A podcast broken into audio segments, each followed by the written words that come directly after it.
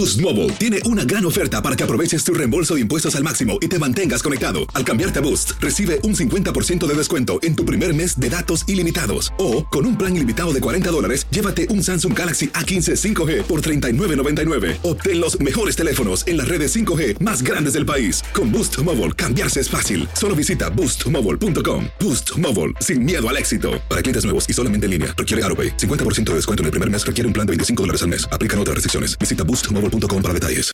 El siguiente podcast es una presentación exclusiva de Euforia On Demand. Queridos amigos, ¿cómo están? Me da mucho gusto saludarlos. Un placer estar con ustedes una vez más en Epicentro. Gracias por seguirnos. Gracias por estar con nosotros. Lo primero que quiero hacer el día de hoy es invitarlos a un, uh, un nuevo esfuerzo, una nueva aventura en el mundo del audio y del video que estoy comenzando con la revista Letras Libres. Se llama Ciberdiálogos y es un podcast, pero también es un, digamos, videoblog o una conversación en video para letras libres.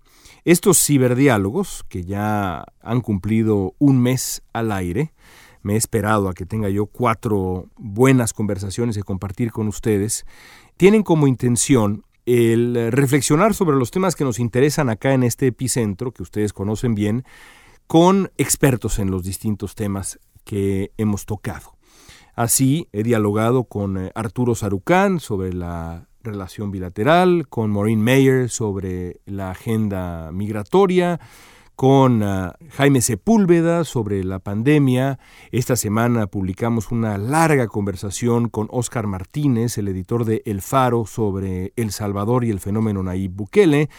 Y también es la que está justamente en línea ahora, la última, la más reciente, con Joan Grillo, que es un eh, gran periodista, un gran experto, para mí un maestro en, en, este tema en particular de la guerra contra el narcotráfico, el tráfico de drogas y el tráfico de armas de Estados Unidos a México, en este fenómeno terrible que pues eh, da, da origen a la violencia en México, esos dos factores, las drogas que fluyen del sur hacia el norte y las armas que fluyen del norte hacia el sur.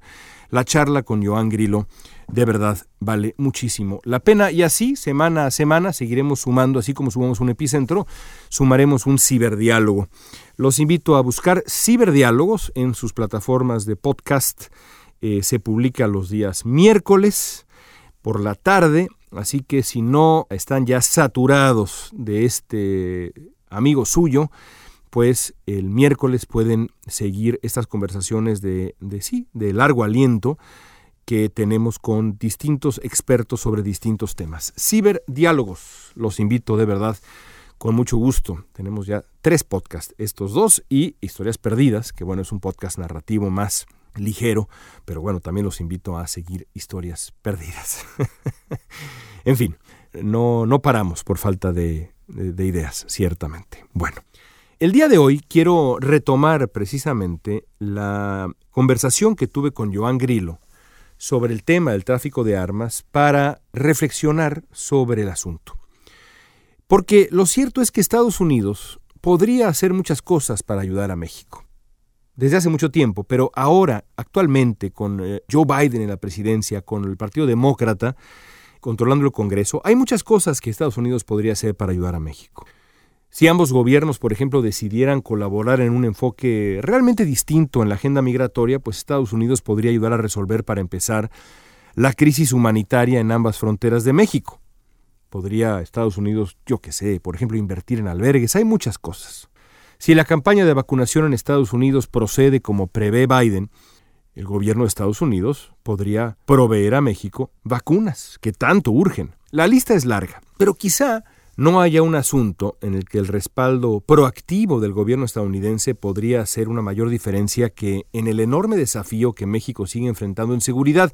Los hechos son incontrovertibles. ¿eh? La violencia en el país sigue aumentando. A pesar de la pandemia, el número de asesinatos aumentó en el 2020, hasta 35 mil me parece que fue el número en el 2020 con pandemia. Los cárteles de la droga siguen ocupando territorios enteros con impunidad. Basta revisar las cifras o, si se prefiere, ver los reportajes recientes de medios como Vice pues para darse cuenta a qué grado llega la confianza, ¿no es cierto? La confianza, la soberbia, incluso podríamos decir, de las organizaciones criminales que se saben casi intocables porque lo son, son casi intocables. El tráfico de drogas a Estados Unidos no ha parado. Todo lo contrario, de hecho, el mortal fentanilo ha abierto una avenida muy lucrativa y relativamente sencilla, dado el tamaño pues minúsculo de la dosis que se requiere. Es fácil traficar fentanilo. No se trata de las toneladas de marihuana, no se trata de los tabiques de cocaína. Fentanilo realmente es una cuestión de unos sobres. Es aterrador. El tema es un desastre, como lo ha sido desde hace años. Esa es la realidad. Ahora, hay que aclarar que la violencia en México no tiene una solución sencilla. No hay, no hay una panacea. Pero sí hay un asunto clave. El acceso alarmante que han tenido las organizaciones criminales mexicanas a armas de asalto de muy alto calibre desde hace al menos 16 años, porque la venta de rifles de asalto estuvo prohibida en Estados Unidos durante una década hasta el 2004. Esas armas son una variable indispensable para entender la explosión homicida en México desde hace mucho tiempo, desde al menos el 2004. Pero no solo eso. Sin armas de asalto como el AR-15, el AK-47, cuerno de chivo, o el terrible rifle de francotirador Barrett 50, que es capaz de hacer literalmente explotar un cuerpo con un impacto de esas balas de 10 centímetros de largo. Imagínense nada más, es casi un misil.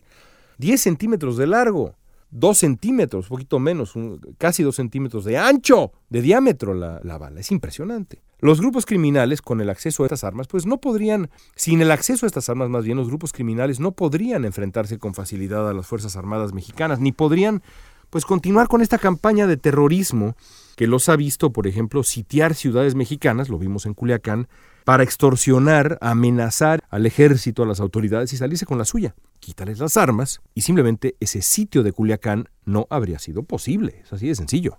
Los cárteles adquieren la enorme mayoría de estas armas en Estados Unidos gracias a dos cosas, básicamente. Varias más, pero básicamente dos cosas. Los huecos en la ley que permiten uh, la compraventa entre particulares sin una revisión previa del historial del comprador. Y la posibilidad de adquirir con una facilidad pasmosa armas de guerra.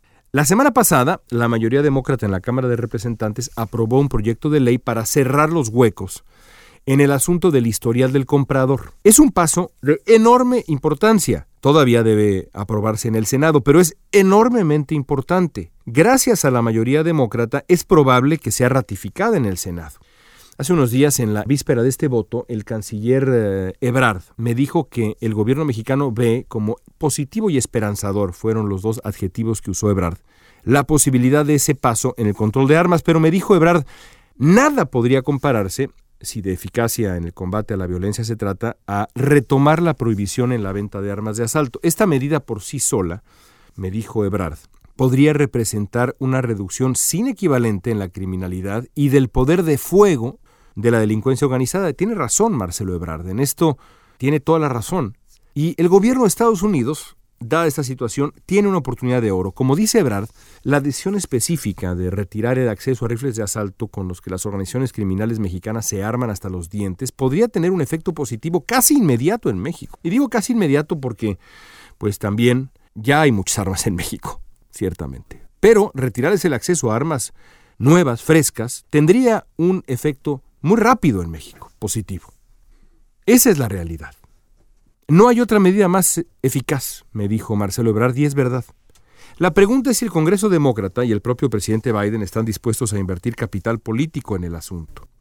No contarán, y no sobra apuntarlo, con el apoyo del Partido Republicano, porque de 211 congresistas republicanos, solo 8, 8, ni siquiera el 5%, respaldaron la medida del historial en la compraventa, lo que pues es evidente, ¿no? Es decir, si dos particulares se van, va a haber una transacción para comprar una R15, pues sería deseable que el Estado sepa, haya un registro claro de quién es la persona que está comprando una R15, ¿no? Bueno, pues no. Para la enorme mayoría de republicanos, 96% de los republicanos en la Cámara de Representantes, no es necesario. Increíble. Increíble. Esa la falta de respaldo republicano es la mala noticia. Ahora, la buena es que los demócratas por hoy, hoy por hoy, no necesitan a los republicanos. Prohibir esas armas, que no están pensadas para defender el hogar ni para ir a cazar venados, sino para destruir seres humanos o seres vivos de la manera más brutal posible, hacerlos explotar, sería un gesto de solidaridad incomparable con México. No hay por ahora ninguna decisión más importante, nada más importante que Estados Unidos pudiera hacer por México. Nada, ¿eh? ¿Asumirá Estados Unidos su responsabilidad histórica, la oportunidad histórica que tiene frente a sí? Parece dispuesto a hacerlo con el asunto de la revisión del historial en la compraventa, pero nada podría ser más eficaz que prohibir de nuevo la venta de armas de asalto, que por cierto también son usadas en las masacres en las escuelas, en eh, otros sitios en donde han muerto decenas y decenas de personas sin esas armas de asalto. El número de personas fallecidas en, por ejemplo, El Paso o Las Vegas o Sandy Hook no sería igual. ¿Tendrán la valentía de actuar? Ya lo veremos. Amigos, gracias por escuchar Epicentro. Los invito a Ciberdiálogos y a Historias Perdidas. Y aquí seguiremos. Por favor, síganos también en redes sociales, en donde estamos siempre atentos a sus sugerencias, críticas y otras cosas que nos envían por ahí, que son muy interesantes. Gracias. Hasta la próxima. El pasado podcast fue una presentación exclusiva de Euphoria On Demand. Para escuchar otros episodios de este y otros podcasts, visítanos en euphoriaondemand.com.